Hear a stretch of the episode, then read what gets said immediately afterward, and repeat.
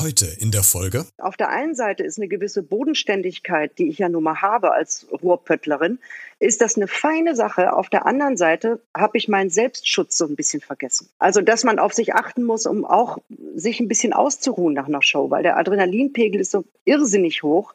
Und am nächsten Tag bin ich in mein so ein ganz tiefes Loch gefallen. Das, das ist aber auch eine biologische Ursache, weil der Adrenalinspiegel so runterknallt. Und ich war so traurig immer am Tag oder zwei Tage später sogar nach einer Show, ich konnte da nur dumpf vor der Glotze sitzen und konnte mich nicht rühren. Ich war wie gelähmt. Hallo und herzlich willkommen zu dieser neuen Podcast-Folge. In den 90ern gab es noch gefühlt am Wochenende richtig gute Unterhaltungsshows. Geld oder Liebe, die Traumhochzeit, wetten das natürlich und außerdem ein damaliger Hype, um ganz schnell ordentlich Kohle zu scheffeln, die 100.000 Mark Show. Moderatorin war damals Ulla Kock am Brink. Mit ihr spreche ich heute über die Arbeit im Rampenlicht, den Druck vor der Kamera funktioniert funktionieren zu müssen, über ihr aktuelles Talkformat auf YouTube und über ihr soziales Engagement. Es gibt also viel zu besprechen. Legen wir los. Jetzt. Hier bei Beredet.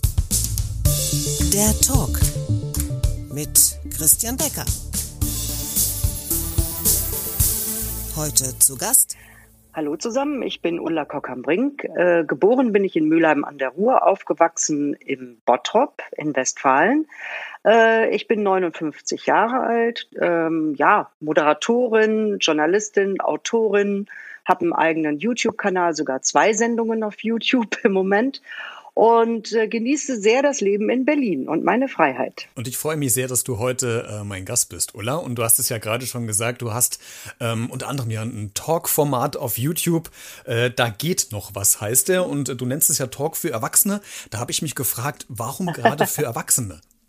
Weil tatsächlich die Zielgruppe eher erwachsene Menschen sind, weil die Themen, die mich interessieren, weil ich ja jetzt wirklich langsam erwachsen geworden bin, ähm, durchaus äh, relevante Themen sind. Also ich, ich esse jetzt nicht 36 Donuts und mache da so einen Selbstversuch ähm, oder, oder mache irgendwelche Pranks, äh, was, was ja ganz viel bei YouTube zu sehen ist, ähm, sondern mich interessieren gesellschaftspolitisch relevante Themen äh, rund um das Erwachsenenleben. Gib uns mal so einen kleinen Einblick äh, für die, die das Format noch nicht kennen. Ich habe auch schon ein paar Videos mehr angeschaut. Aber was äh, waren so Themen der Vergangenheit und was wird vielleicht in Zukunft noch kommen, wenn du da uns einen kleinen Ausblick geben kannst? Ja, also ich mache das ja alles selbst. Ich produziere das auch selbst ähm, und äh, suche mir die Themen und die Menschen dazu auch selbst. Ähm, es sind meistens, äh, mein Gott, ja, sehr unterschiedliche Sachen. Also die erste Sendung, da habe ich mich mit der Frage beschäftigt, bin ich noch in, in Anführungsstrichen schön. Äh, da ging es um äh, W und Ach der Schönheitschirurgie und äh, der kleinen Mittelchen, ob man die nehmen soll oder nicht. Dazu hatte ich eine sehr renommierte Hautärztin und einen ästhetisch-plastischen Chirurgen eingeladen. Ich habe mit ähm, dem Professor Dr. Frank Luven über Gynäkologie und die Deutsche Stiftung für Frauengesundheit gesprochen. Also da ging es um Gesundheitsversorgung auch, und auch um Corona-Leben. Äh, ich habe mit Olli Kalkofen übers Fernsehen gesprochen, mit Ralf Morgenstern über den Spagat zwischen Kunst und Klatsch, mit Karina Teutenberg über das Heilfasten. Die war früher äh, TV-Managerin und ist jetzt Heilfastenleiterin. Also die hat so ein Life-Change-Ding gemacht, was mich sehr interessiert hat. Ja. Und ähm, ja, solche Themen gibt es. Ich habe mit äh, Marcel Bartel, einem sehr netten jungen Schauspieler, über seine Erkrankung, die Depression, gesprochen und welche Wege man selbst finden kann, da rauszukommen aus einer Depression. Also äh, du siehst schon, das ist relativ breit gefächert. Und total interessant. Das sage ich jetzt nicht einfach nur so, weil, weil du es bist, sondern ich habe mir tatsächlich die Videos angeschaut und vor allen Dingen, ich habe bei äh, Marcel Bartel, der selbst bei mir auch schon zu Gast im Podcast war, deswegen äh, musste ich lachen, als du ihn da, äh, auch als, als ja. Gast bei dir hattest. Ich hatte Gänsehaut und zwar diese ganze Zeit über, als er erzählt hatte, äh, wo ich gedacht habe, Mensch, dieses Thema Depression, es ist immer noch so ein Tabuthema und ich finde es eigentlich gut, dass wirklich jemand sich mal getraut hat, offen darüber zu sprechen und das einfach mal publik zu machen, weil ich glaube tatsächlich, es geht mehr Leuten so, als man vielleicht annehmen möchte. Und das, das ähm, ja, ja das, das sehe ich auch so. Und der Marcel hat bei mir zum ersten Mal öffentlich über seine Erkrankung gesprochen und hat jetzt ja auch eine Reihe aufgenommen,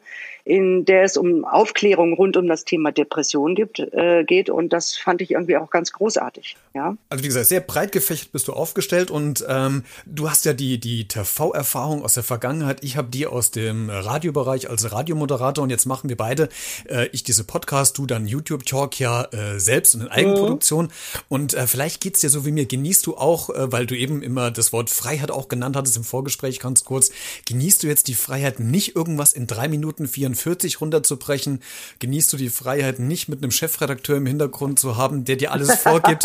äh, genießt du das genauso ja. wie ich? Also ich, ich genieße das auf jeden Fall, aber genauso genieße ich es auch, äh, wenn die Anforderung besteht, eine Anmoderation in exakt 30 Sekunden in der und der Reihenfolge zu bringen. Äh, das, das macht mir auch Spaß. Oder eine Live-Sendung zu moderieren, ja, also jetzt im Fernsehen, so ein Drei-Stunden-Ding, richtig großes Gerät. Äh, das, das sind dann auch schöne Sachen, aber tatsächlich ist es so, dass ich mich nur mit mir abstimmen muss. Und da, selbst das ist ja schon eine Herausforderung. ja, das kenne kenn ich tatsächlich auch. Ja, ja. Da muss man, da, ich muss ja, ja schon darauf achten, wenn ich ein Interview führe, dass das auch Sinn und Verstand hat, dass es Anfang, Mitte, Ende hat, dass es nicht zu lang wird oder langweilig oder punktuell einfach äh, Schwerpunkte gesetzt werden, die vielleicht eher nebensächlich sind. Also man muss da schon auf einer Metaebene sich immer selbst ein bisschen korrigieren und kontrollieren, während man das Interview führt. Ähm, das ist genauso eine Herausforderung wie Fernsehmachen, ähm, nur anders. Also freier halt ein bisschen, ne? Absolut. Und ich frage deswegen, weil du hast in diesem Video mit Marcel Bartel gesagt, dass du früher diesen Druck äh, gespürt hast, funktionieren zu müssen. Ähm, kannst du uns da ganz kurz erklären, was du damit meintest oder was für ein Druck war das genau? Es ist ja so, ich sehe mich als Moderatorin ähm, wie, wie auf so einer Pyramide oben sitzend. Und ich bin dafür verantwortlich, dass die ganze Vorarbeit, die vom Team im Vorfeld der Sendung erstellt worden ist, der, der, Regisseur, der sich Gedanken darüber macht, wie man das Ganze auflöst, die, der Aufnahmeleiter, der zusehen muss, dass die Kandidaten pünktlich sind, äh, die Kameraleute, die bitte dafür sorgen sollen, dass ich nicht aussehe wie meine eigene Oma. Ähm, äh, das, das, da habe ich einfach eine ganz, ganz große Verantwortung, das professionell zu bündeln. Und das erzeugt Druck, weil ich das Verantwortungsgefühl habe, jetzt bloß nicht zu versagen, dass ich meine äh, Dinge, die ich mir aufgeschafft habe in der Vorbereitung, auch abrufen kann in der oftmals dann doch aufregenden und vielleicht manchmal auch chaotischen Situation. Ähm, und gleichzeitig eine Authentizität zu behalten, nicht anzufangen zu dozieren, äh, dass ich trotzdem so frei bin, den Kandidaten noch zuzuhören, Stimmungen mitzubekommen, etwas äh, zu extemporieren oder mal etwas kürzer zu machen. Ähm, das erzeugt natürlich Druck, zumal das ja nicht nur von meiner Familie geguckt wird, sondern wenn ich ganz viel Schwein habe, von ganz, ganz vielen Leuten, die mich dann bewerten und die mich beurteilen können. Und das erzeugt natürlich einen gewissen Druck. Mhm. Und das sind ja Millionen, die du damals vor dem ja. Äh, Fernseher versammelt hast. Äh, natürlich äh, die 100.000 Mark Show, da kennen ganz viele von uns. Die Frage, wenn man so diesen, diesen Druck hat, wie hoch ist denn auch die Gefahr, dass man sie selbst verheizt oder auch verheizt wird von dieser Medienlandschaft? Ähm, das ist eine sehr spannende Frage, weil natürlich, gerade wenn du Anfänger bist, oder ich habe das zumindest so empfunden, und ich komme natürlich auch noch aus einer anderen Generation. Fernsehen war für mich das lila Launeland, also eine Wunderwelt, eine, eine glitzernde Welt, äh, in der ich einen ein, eine kleine Rolle spielen durfte. Ja, also ich habe das noch mit sehr viel Ehrfurcht alles wahrgenommen und habe mir natürlich auch erziehungsbedingt immer gesagt, ist ja rein, ist, ist, ist nur ein Zufall, dass du das machen darfst. Es ist nur ein Zufall. Und äh, du hast das eigentlich gar nicht verdient. Und das hat natürlich wieder was mit der Erziehung zu tun. So Mädchen äh, mussten immer bescheiden sein, am besten hübsch aussehen. Äh, Leistungsstärke war da gar nicht so im Vordergrund der Erziehung, sondern eher, die sollen Mann abkriegen. Ja. Und aus dieser Generation komme ich tatsächlich noch. Und ich habe mich da äh, sehr, sehr geil draus befreit, finde ich, ähm, weil das schon immer mein Wunsch war, irgendwie äh, ja gleiche Rechte und gleiche Pflichten zu haben. Ne? Ich bin 61 geboren und das ist mir irgendwie ganz gut geglückt. Und ich betone immer, Emanzipation heißt für mich gleiche Rechten, aber Rechte, aber auch gleiche Pflichten. Und äh, diese Pflicht dann eben, mich auch in einem sehr männerdominierten Umfeld ähm, wie ein Fisch im Wasser zu bewegen und äh, meine Ängste nicht spürbar nach außen dringen zu lassen, das ist mir, glaube ich, auch ganz gut geglückt. Aber ich hatte immer mega Schiss. Heute kann ich das sagen. jetzt ist es ja vorbei. Aber Ulla, was ich mich noch so gefragt habe, wenn man jetzt so hört, wie welcher welchen Druck man doch hat. Ich meine, in anderen Jobs hat man auch Druck. Es ist aber ein anderer ja, Druck. Ähm, aber wenn man mal bei dir in diesem Medienbereich bleibt, auf jeden Fall immer mhm. dieser Druck funktionieren zu müssen, den Erwartungen zu entsprechen, äh, immer gut äh, gelaunt zu sein. Aber auf der anderen Seite hört man doch immer wieder, ähm, vielleicht kannst du mit dem Vorurteil auch aufräumen, dass das Showbusiness doch relativ oberflächlich ist. Wie passt das denn mhm. überhaupt zusammen? Naja, das Showbusiness oberflächlich. Ich würde sagen, das sind eher so hart arbeitende Menschen ähm, mit manche haben richtig toll Ahnung und auch ein Gespür für äh, Themen und Trends und manche schlüpfen da irgendwie rein und sind völlig ahnungslos, aber die bestehen dann auch nicht wahnsinnig lange. Ne? Und ähm, ich, ich habe merkwürdigerweise sehr wenige Kontakte zu den sogenannten ja, Medienleuten. Ähm, weil das einfach auch so temporär ist. Also Unterhaltung ist eine relativ, äh, ja, ist eine Sache mit einer relativ kurzen Halbwertszeit, sagen wir mal so. Und garantiert ist nichts. Man trifft sich und produziert dann irgendwie ähm, 56 Sendungen in fünf Jahren. Also jetzt bei der 100.000 Mark Show war das zum Beispiel so. Großes Ding. Und mit einigen bin ich noch befreundet. Das ist aber ein Tontechniker, ja, aus Holland. Ähm, oder ich weiß die Namen der Kameraleute noch. Ähm, mit John de Moule habe ich mich vor ein paar Jahren noch mal getroffen, ähm, weil der wissen wollte, wie es mir geht. Mir ging es beschissen damals, aber das war ein doofer Abend. Aber trotzdem, ähm, so oberflächlich, wie man das so sagt, ist es nicht. Es kommt immer auf die Produktionsfirma an. Es kommt darauf an, wie verlässlich deine Ansprechpartner beim Sender sind. Ähm, das ist oft leider nicht sehr verlässlich und die Wertschätzung der Moderatoren ist eben auch ähm, nicht besonders hoch. Also das heißt, man wird auch schnell ausgetauscht, wenn man als schwierig gilt, was bei mir nicht der Fall ist. Gott sei Dank. Also diese Austauschbarkeit, ähm, das, das ist eine Währung, die heute, finde ich, ziemlich angesagt ist. Ähm, es geht gar nicht mehr so darum, Typen zu finden. Ähm, man hat ja so Glücksfälle wie Joko und Klaas, das sind Typen, finde ich. Die finde ich auch richtig klasse. Ähm, aber so gerade bei den Frauen wird da auf, auf Size Zero gesetzt und eine gewisse Austauschbarkeit und Pflegeleichtigkeit sozusagen. Das bedauere ich ein bisschen, aber es ist auch nicht mehr meine Baustelle. Du hast eben einen spannenden Satz gesagt, den fand ich ganz gut, dass du dir die Frage gestellt hast, habe ich das überhaupt verdient? Ähm, ist mir das gegönnt, was ich hier gerade mache? Jetzt habe ich so ein bisschen in der Recherche ja gelesen, dass du ja äh, deine ersten Schritte, du hast eigentlich Lehramt äh, angefangen zu studieren und hast nebenbei beim WDR gearbeitet. Ist das richtig? Das stimmt, ne? Ja. Genau. Habe ich gemacht. Und dann hast du ja ganz, ganz äh, große Namen aus dem TV-Business. Du hast eben schon einen genannt, nämlich schon den Mol, aber Jürgen von der Lippe war noch dabei, der große Rudi Carell. Stellt man ja. sich da als Ulla nicht mal irgendwann die Frage, oh, das geht mir jetzt einfach irgendwie gerade viel zu schnell, was hier passiert. Zack, zack, zack. Ich habe überhaupt gar keine Zeit, das irgendwie zu verarbeiten. Oder äh, saugt man das so förmlich auf?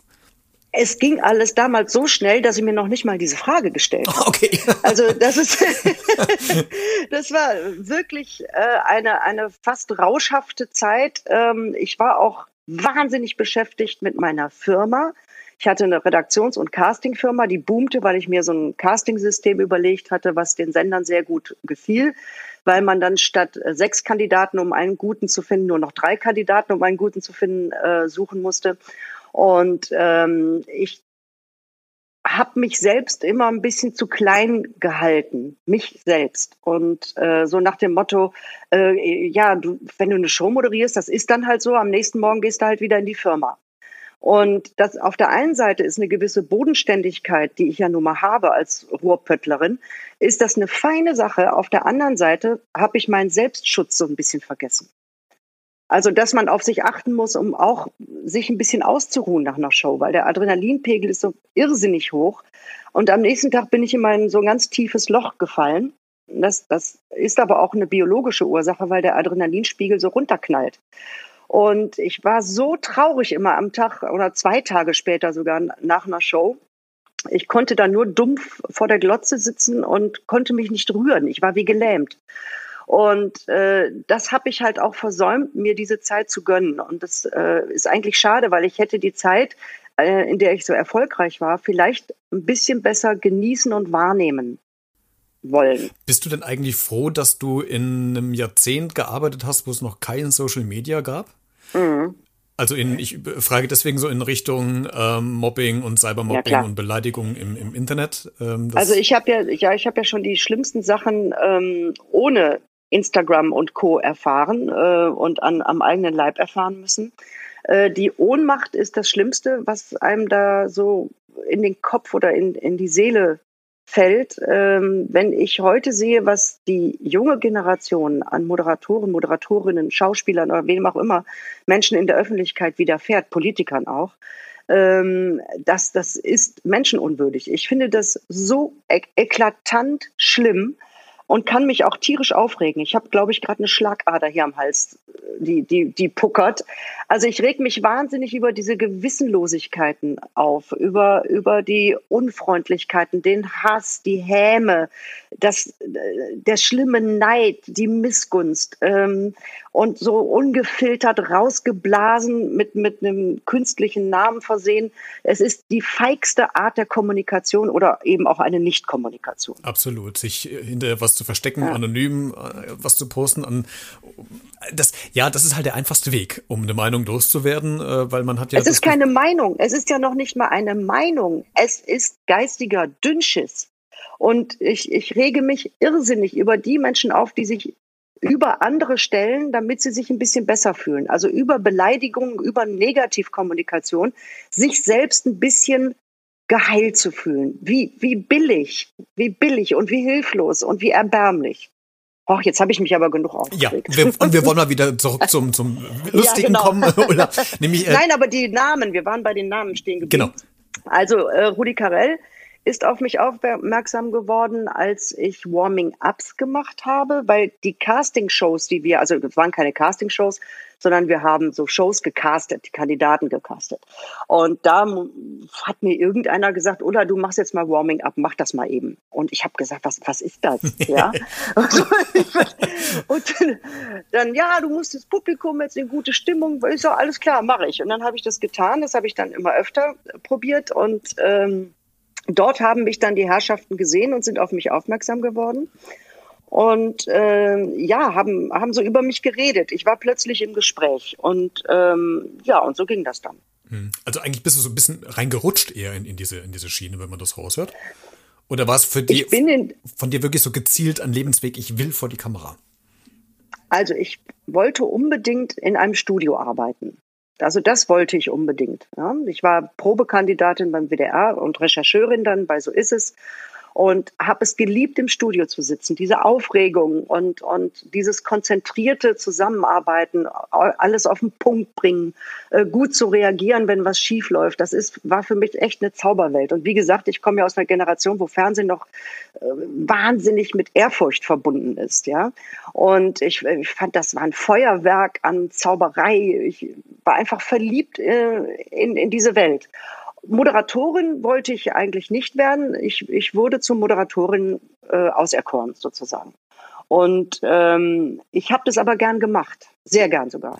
Ja, man hat sich abgenommen. Also du warst halt, oder du bist halt authentisch dann, dann vor der Kamera und das ist ja das, was die, was die Leute äh, einem persönlich abnehmen. Und du hast gerade, du, du bindest immer so tolle Überleitungen zur nächsten Frage. Du hast nämlich gerade in dem Satz erwähnt, du wolltest auch mal herausfinden, wie man mit Situationen umgeht, die jetzt nicht unbedingt geplant waren, äh, was die Hörer immer brennend interessiert. Und auch als ich beim, beim Radio noch, noch war, welche größte Panne ist dir noch im Kopf geblieben, oder? also mir ist einmal äh, mein komplettes Jackett geplatzt. oh je. Und zwar vorne. Oh nein. ja, aber richtig, so von oben nach unten, alle Knöpfe. Ich weiß nicht warum. Ich habe irgendwie eine zu heftige Bewegung, die Arme breit gemacht, wollte zwei Kandidaten nach vorne schubsen. Bums, ist das Ding komplett aufgegangen. Und äh, was mir auch sehr unangenehm war, war, ich hatte mal so eine Riesenpütern, so eine, so eine gelb, goldgelb war die oder weiß-gold, weiß ich noch und wollte eine Anmoderation machen mit dieser Riesenpütern.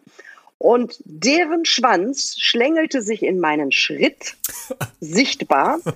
Und da habe ich mich, so wie oder Olli Kalkofe später, nur noch Ulla Knapp im Schritt genannt. und gleichzeitig wirkte die da oben an meinem Hals rum. Und die Leute haben gedacht, auch die vom Team haben gedacht, äh, die Ulla macht jetzt einen Scherz, in dem ihre Stimme immer dünner und krächziger wird. Die hat wirklich zugedrückt. Und da habe ich gedacht, bevor mir jetzt die Augäpfel rausfallen, habe ich einfach unterbrochen und habe gesagt, kann mir mal einer die Würgeschlange vom Hals nehmen. Ach, ist das herrlich, schön. Das, ja. ah, das sind so Geschichten, die liebt man ja. Und das ist das, was man vielleicht nicht so unbedingt mitbekommt, aber das ist ja das, was man brennend interessiert, wenn, wenn was nicht ja. so funktioniert, äh, wie es eigentlich Aber ich sag euch, dieser, dieser Schlangenschwanz, das war furchtbar. das tat auch weh. Also,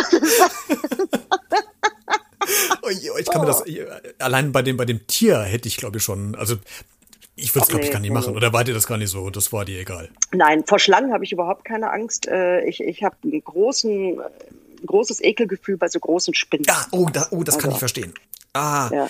ich musste mal vor Jahren fürs Radio eine Reportage machen, weil äh, eine Vogelspinnenwanderung in Kassel war. Oh. Und äh, meine Aufgabe bestand darin, quasi eine auf die Hand zu nehmen und so ein bisschen zu beschreiben, wie mhm. sich das um meine Kollegen, also die, die jetzt hören, äh, es waren wirklich tatsächlich A-Löcher. Die haben es bewusst natürlich auf mich geschoben und ich habe ein. Und das ist nicht schön. Das ist nee, überhaupt. Auch wenn es Unterhaltung war, aber ich habe, ich habe Todesangst gehabt und die haben ja auch noch ein Pulsmesser umgeschnallt, weil die wollten natürlich wissen, wie hoch mein Puls in der Situation schnellt und das mhm. war unfassbar eklig. Aber ähm, ich muss sagen, es war aber auch spannend, weil dieses Gefühl, eine lebende Vogelspinne auf der Hand zu haben, ähm, ein ganz anderes war, als ich mir vorgestellt habe. Ich habe gedacht, die ist irgendwie leicht oder die fühlt sich kratzig an.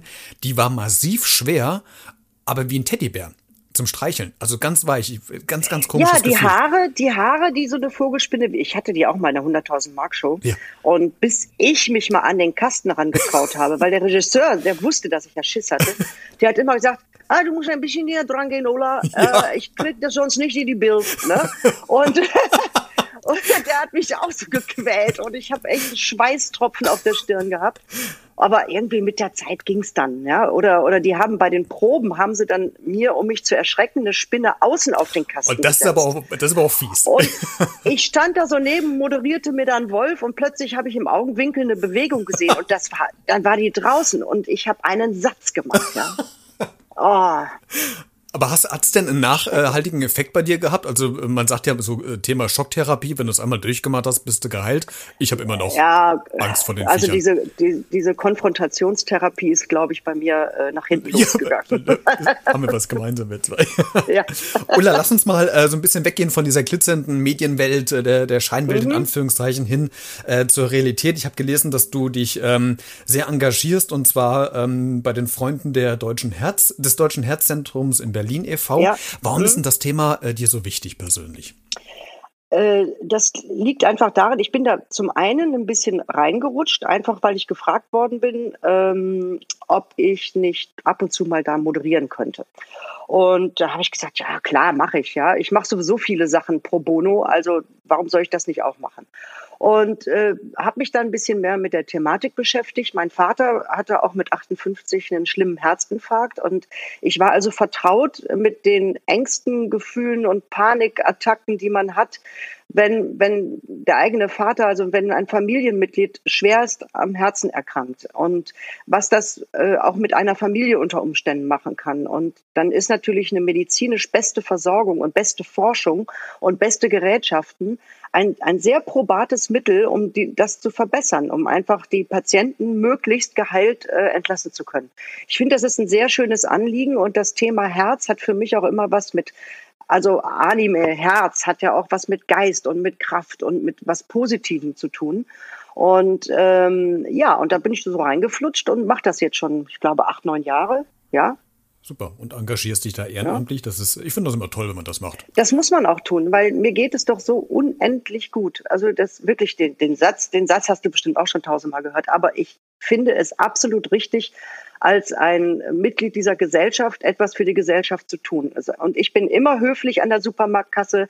Ich bin freundlich zu anderen Menschen. Ich sage Danke und Bitte. Ich gebe großzügige Trinkgelder. Wenn ich Geld habe, kann ich das machen. Wenn ich kein Geld habe, nicht. Klar. Absolut. Ja, Aber gut. das ist, das ist ein Privileg. Ja, ja genau. Genau. Und da kann man doch mal ein bisschen was machen. Ja, aber ich finde es eigentlich so schade, dass es heute in der Gesellschaft, äh, dass man eher so verdutzt angeschaut wird, wenn man noch diese Tugenden einfach äh, auslebt mit Hallo und Bitte und Danke sagen, was ja gar nicht mehr leider selbstverständlich ist mittlerweile. Ne? Ja, es, ist, es wirkt ja anscheinend, äh, ich, ich mache jetzt mal die berühmten Gänsefüßchen in die Luft, ähm, irgendwie cool, wenn man eben cool ist. Genau, Aber diese ja. Schnoddrigkeit, das Unhöflichsein, das auf andere herabsehen ähm, oder gar sehr schnell aggressiv werden, ähm, was man in Berlin leider äh, häufig erlebt, mhm. das, das äh, ist wirklich eine Verrohung und, und eine so blöde Entwicklung, die auch so unnötig ist, weil es lebt sich Absolut, leichter mit ja. Höflichkeit. Ja, das ist ja. ein sozialer Schmierstoff. Ja, absolut. Und gerade ja. zu heutigen Zeiten ist es ja, glaube ich, ja. umso wichtiger. Ähm, Ulla, die letzten Minuten würde ich gerne noch äh, nutzen, um äh, noch drei Fragen äh, an dich weiterzuleiten, die mir Hörer gestellt haben. Ich habe aufgerufen und habe mir drei interessante Fragen mal rausgesucht.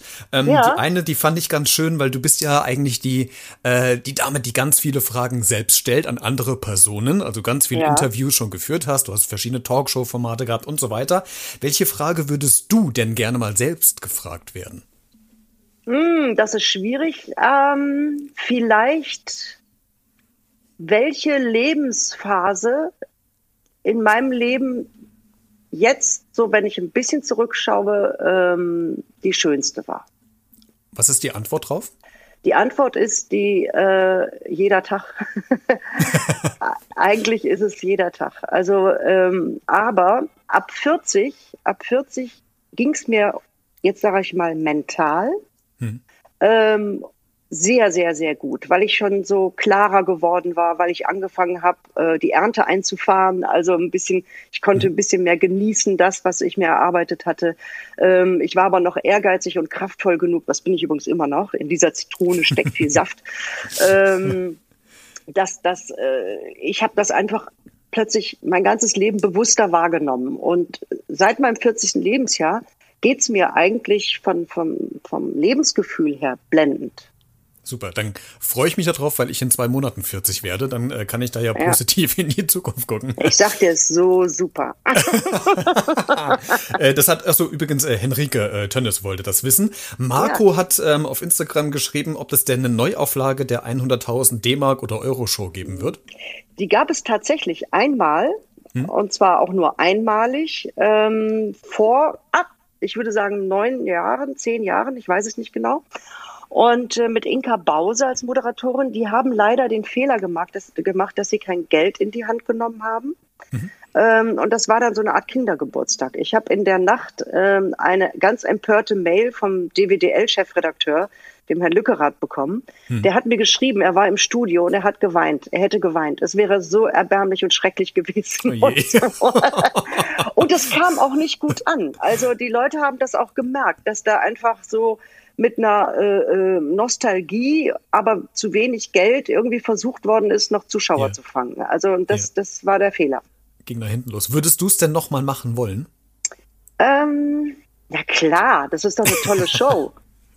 Absolut, das, Aber dann, das wollte ich hören. Dann, dann muss ich das auch mit dem gleichen Team machen, weil das Team ja. war in Holland, das war einfach äh, bei John de Mol, das war fantastisch, ja. Ja, sehr gut. Dritte Frage, Ulla. Die äh, Litzigen, das ist ein äh, selbst ein eigenes Podcast-Format, ähm, die sich mit Achterbahnen und Freizeitparks beschäftigen. Die wollen von dir wissen, ob du Freizeitpark Parks magst und wenn ja, welchen du zuletzt besucht hast. Also, wenn ich eine Achterbahn sehe, laufe ich schreiend weg und hole mir eine Kotztüte. ähm, Zuckerwatte kann ich nicht essen, äh, weil das kommt raus. Äh, ich hab, und ich habe so aus meiner Kindheit, äh, da gab es im Bottrop Kirmes, klar. Und da gab es dann die Raupe, ne? Und da, dann sind dann immer so total verknutschte Gesichter aus der Raupe rausgestiegen. Und, und da gab es diese Schilder, junger Mann, zum Mitreisen gesucht. Und das auf geht's hier noch rein, Max, nächste Runde. Das war nicht so meine Welt. Und ich, ich muss mich, ich muss mich entschuldigen. Ich tue wahrscheinlich den, den Freizeitparks äh, weltweit jetzt Unrecht, aber ich besuche die nicht freiwillig. Es ist nicht meine Welt, also mich fasziniert das auch nicht. Ich habe keine Freude daran, ein Riesenrad zu sehen. Nein, ich habe Höhenangst. Ich gehe nicht in ein Riesenrad. Ich bin, bin, ich bin, vielleicht bin ich auch so eine kleine Stadtneurotikerin, keine Ahnung. Schön. Also Achterbahn ist für dich absolutes No-Go. Furchtbar. Okay, Furchtbar. Nicht für eine Million kriegt man mich auf eine Achterbahn. Wunderbar. Ich hoffe, das hat jetzt Soko und Klaas äh, gehört, falls sie wieder Duell um die Welt machen, dass sie dich dann einladen, um irgendeine Achterbahn-Challenge um zu Gottes überleben. Willen, ich habe so viele, oh, ich habe so viele Phobien und äh, nee, nee, nee, nee, nee. Ja, aber das ist ja jetzt nichts Schlimmes, finde ich. Also Angst vor Spinnen kann ich nachvollziehen, weil die habe ich selbst. Achterbahnfahren ist halt nicht so jedermanns Sache, von daher ist es ja völlig legitim zu sagen, nö, mache ich nicht. Ich meine, da fällt einem doch der Magen unter die Fußnägel. Das ist doch schrecklich. Aber Wir können Leute freiwillig sich fallen lassen. Das ist doch eine Todesakt. Doch, das kann ich dir sagen, weil ich bin ja auch so ein Achterbahn-Junkie. Ich habe ja vor zwei Jahren oh. so eine oh. USA-Rundreise gemacht in Florida und habe mir die Achterbahn gegeben. Und da muss ich sagen, äh, USA, die sind ja noch abgetreter als wir Europäer oder wir Deutsche. Aber dieses Gefühl, Ulla, also wenn man weggeschossen wird, äh, zum Beispiel von 0 auf 130 in, in zwei, drei Sekunden. Nein, geil. das ist, oh, da, da, da zieht sie durch also, den ganzen auf, Körper ich, durch. Ich gebe dir, ich dir eine schöne Antwort. Mir reicht das Beschleunigungsgefühl in meinem E-Smart. ja, so.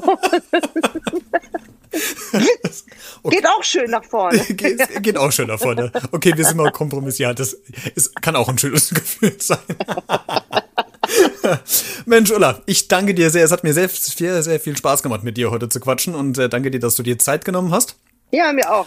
Und äh, wünsche dir Kein noch Ding. eine äh, schöne restliche Sommerwoche in Berlin. Äh, genießt das Wetter. Und ähm, ja, vielleicht bleiben wir Mach in Kontakt oder haben noch mal irgendwas in Zukunft gemeinsam. Wir gucken einfach mal. Ich danke dir. Und bis bald. Gut, mein Lieber. Tschüss, Christian. Alles Gute. Tschüss, tschüss. Wenn du noch etwas zu dieser Podcast-Folge sagen willst oder ein Feedback geben möchtest, dann schick mir gerne eine E-Mail an b-redet.gmx.de oder als Kommentar in den sozialen Medien oder via Sprachnachricht direkt aufs Handy. Alle Infos findest du in der Podcast-Folgenbeschreibung und alle Kontaktmöglichkeiten auch. Lass auch gerne eine Bewertung bei Apple Podcast da, wenn dir diese Folge gut gefallen hat. Da würdest du mich sehr unterstützen. Vielen Dank schon mal dafür. Bis nächste Woche. Bleib gesund und vor allem das Wichtigste, bleib neugierig.